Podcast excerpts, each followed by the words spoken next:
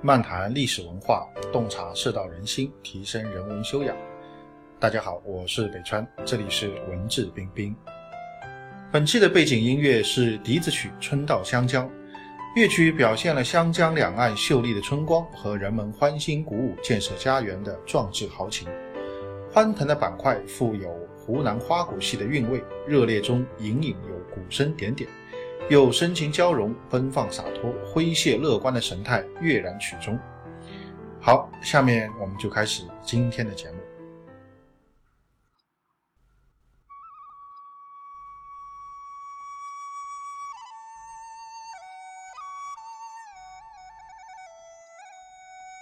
公元二百六十三年的时候啊，是中国三国时期的晚期。在这一年呢，魏国大举进攻在四川地区的蜀国，其中呢，魏军的主力由统帅钟会率领，另外呢，有一支偏师啊，也是由魏国当时的名将叫邓艾啊，他率领。那么钟会所率领的魏军主力呢，被姜维所带领的蜀军主力挡在剑阁啊，没有办法前进，因为这个四川地区啊，山很多，路很险。很多地方是一夫当关，万夫莫开啊，所以这个魏军主力啊就被姜维挡在剑阁，根本过不去。那么这个时候呢，作为偏师的邓艾部队，却从阴平小路啊，可以说绕过了剑阁，绕过了蜀军的主力，偷袭到了成都的附近。在绵竹啊，诸葛亮的儿子诸葛瞻啊，率领蜀军跟邓艾的部队呢打了最后一仗，最后呢，蜀军大败，诸葛瞻呢也阵亡了。于是呢，这个邓艾的部队就跑到了成都城下。那么当时的蜀主刘禅呢，就接受了群臣的建议啊，开城就投降。那这样的话呢，四十多年的蜀汉政权就灭亡了。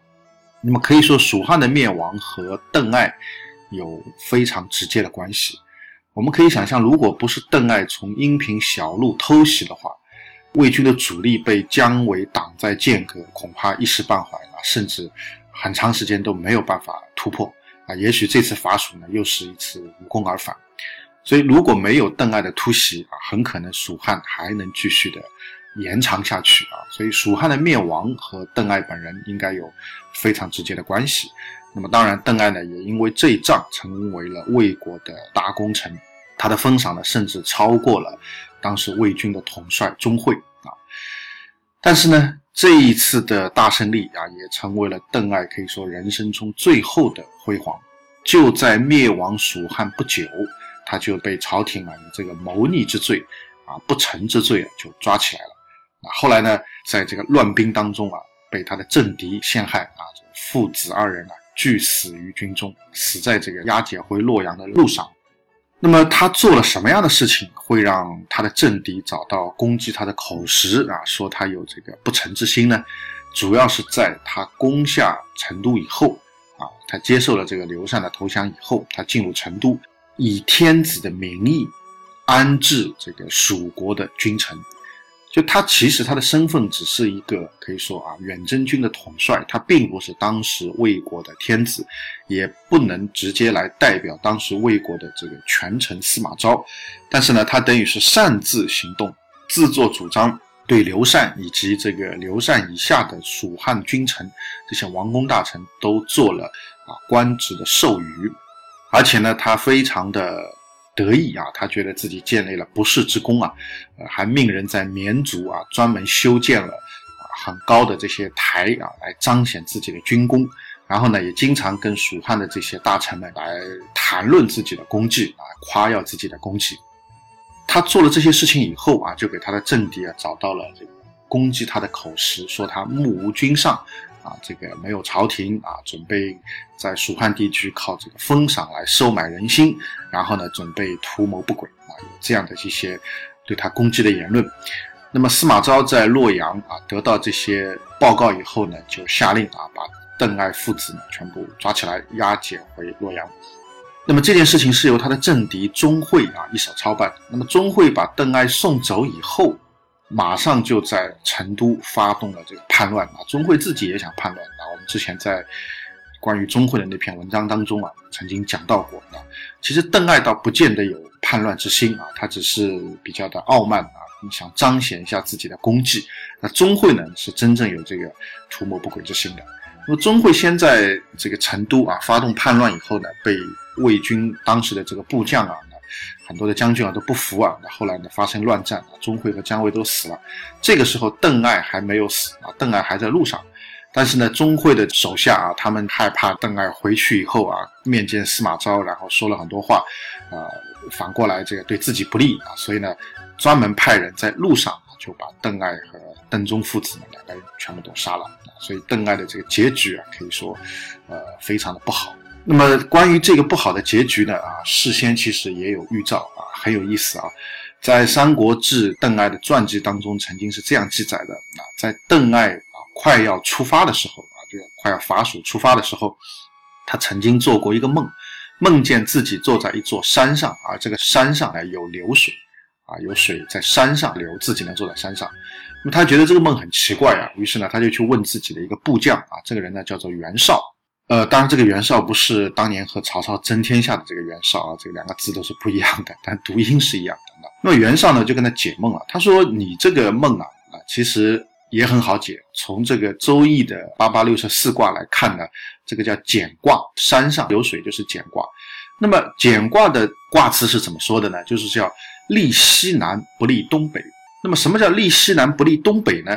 这个孔子啊，在对这句做的这个解释的时候啊，据说是这个孔子写的这个十义当中啊，对这句的这个解释是：简立西南，王有功也；不立东北，其道穷也。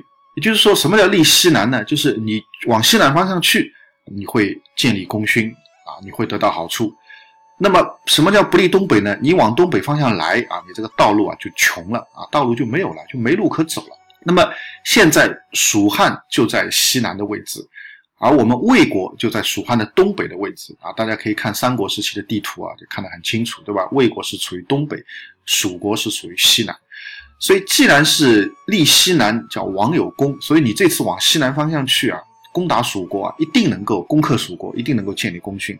但是呢，不立东北，其道穷，就说明你可能回不来了啊！你这个能够建立功勋，但是你回不来了，因为这个你回来的路就往东北方回来的路穷了嘛，没有路了啊！所以当时袁绍呢，就跟他是做了这样的一个解释。呃，邓艾听了以后，应该心里是有点不高兴的。啊，那么我相信，当然谁听了这种话，心里都有点不高兴啊。这个应该是比较晦气的话啊，或者说不是很吉利的话。但虽然是这样的，将信将疑啊，国家给你的这个任务呢，你还是得去做啊。所以呢，啊，他还是出发了。那么果然啊，前半段就应验了。这个由于邓艾的突袭啊，他的这个奇谋啊，蜀汉就很快的就灭亡了啊。但是后半段有没有应验呢？啊，现在看来也应验了啊。他果然没有能够回到魏国啊，在。押回洛阳的路上就被人给杀了。那么这个看上去好像很准啊啊，很有意思啊，就这一卦。那么回过头来，我们看这个简卦，我们再来看邓艾啊，他攻灭蜀国以后的一系列的这个动作。事实上，我个人认为，如果邓艾真的能对简卦啊有所体会啊，或者自己好好的去思索简卦的这个含义，以及在伐蜀的这个过程当中啊，灭蜀以后的过程当中能够小心谨慎的话。恐怕是能够避免灾祸的，不见得就是一定是回不来。但是呢，可惜的是，他明明已经得到了这样的预兆，他还是没有小心行事啊，还是呢，在攻灭了蜀国以后啊，有点得意忘形，所以呢，导致了这个很大的灾祸。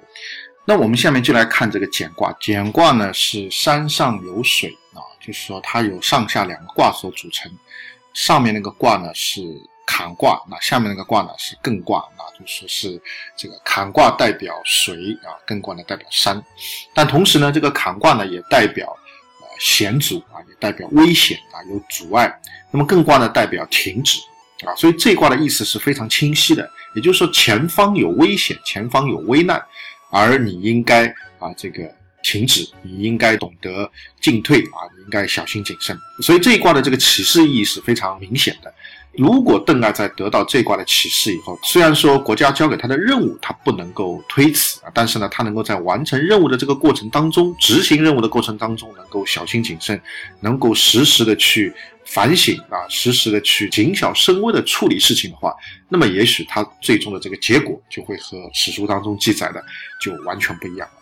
啊，但是很可惜，他到了成都以后啊，他可能完全忘记了这个启示啊，可以说这个形势啊有很多的肆意妄为之处，那么就一步一步就印证了这个他梦中啊所呈现的这个卦象，完全就往这个简卦的这个方向去发展了。啊，其实，在简卦的这个解释当中啊，《易经》当中也有这样的话。那碰到简卦的话，君子要反身修德。啊，那反身修德就是说要反过来对照自身啊，反省自身，来修正自己的德行啊，或者说加强自己的这个德行。那么建立大功，忘乎所以。擅自的去执行很多的这个命令啊，擅自的去行使这个封赏，包括跟别人谈论自己的功绩等等的，这些其实都是啊德行方面还有亏啊，德行方面还不健全的一种表现。那如果邓艾在灭蜀之后能够想起简卦当中的这个提示啊，君子要反身修德的话，那么也许啊，不见得是真正的不立东北啊，也不见得就一定回不来啊。所以易经当中的很多的这种提示啊啊，其实也不是。必然的啊，你只要有所调整的话，恐怕很多的一些这个卦辞啊，很多的一些这个经文的内容啊，更多的是一种可能性啊。你如果这样做，他就会这样；你如果那样做，他可能会那样。那那么很可惜，邓艾他没有注意到这一点呢，或者他建立大功以后呢，基本上就忘了这一点。其实当时他到了成都以后，最本分的做法就应该是把刘汉君臣都很好的看护起来，很好的这个招待起来，同时马上啊给魏国的。这个朝廷啊，给自己的领导司马昭打一个报告啊，请示我接下来该怎么做，接下来该怎么处理这些人，而不是擅自做主，直接就啊封赏他们啊。如果他能够请示领导，这个听领导的指示再来做事的话，恐怕他的政敌想陷害他也不是那么容易的啊。想要来啊这个攻击他，也恐怕找不到什么口实啊。所以非常可惜啊，由于他没有遵照简卦的所谓反身修德。这个卦象所谓的前方有险阻，我应该停止下来，啊，没有遵照这个去做啊，所以导致了呢，他的这个结局可以说是非常不好啊。那么在止学当中呢，也有简卷啊，也就是说碰到这个困难，那么在这个简卷当中的中心思想其实也是这个意思，就是碰到困难啊，应该懂得止啊，应该懂得停。这个人生当中困难是很常见的，但是呢，碰到困难的这个停下来啊，反省思索。啊，不要急于往前进啊，这个才是度过困难的最佳的方法啊。所以，《易经》呢可以说是一本非常有意思的书啊，也是一本非常了不起的书啊。你可以说它占卜啊，这个很灵验啊，但是呢，也可以说它是一本啊，这个人生德行的一本啊，这个修炼的手册。那么在邓艾这个案例当中呢，就看得非常明显啊。如果邓艾能够遵照简卦的提示去反身修德的话，可能历史上的邓艾结局啊就不是这样了。好，今天的节目就到这边。更多的信息，欢迎大家关注我的微信公众号“北川黯然日章”。在微信公众号首页搜索“北川”即可关注。谢谢。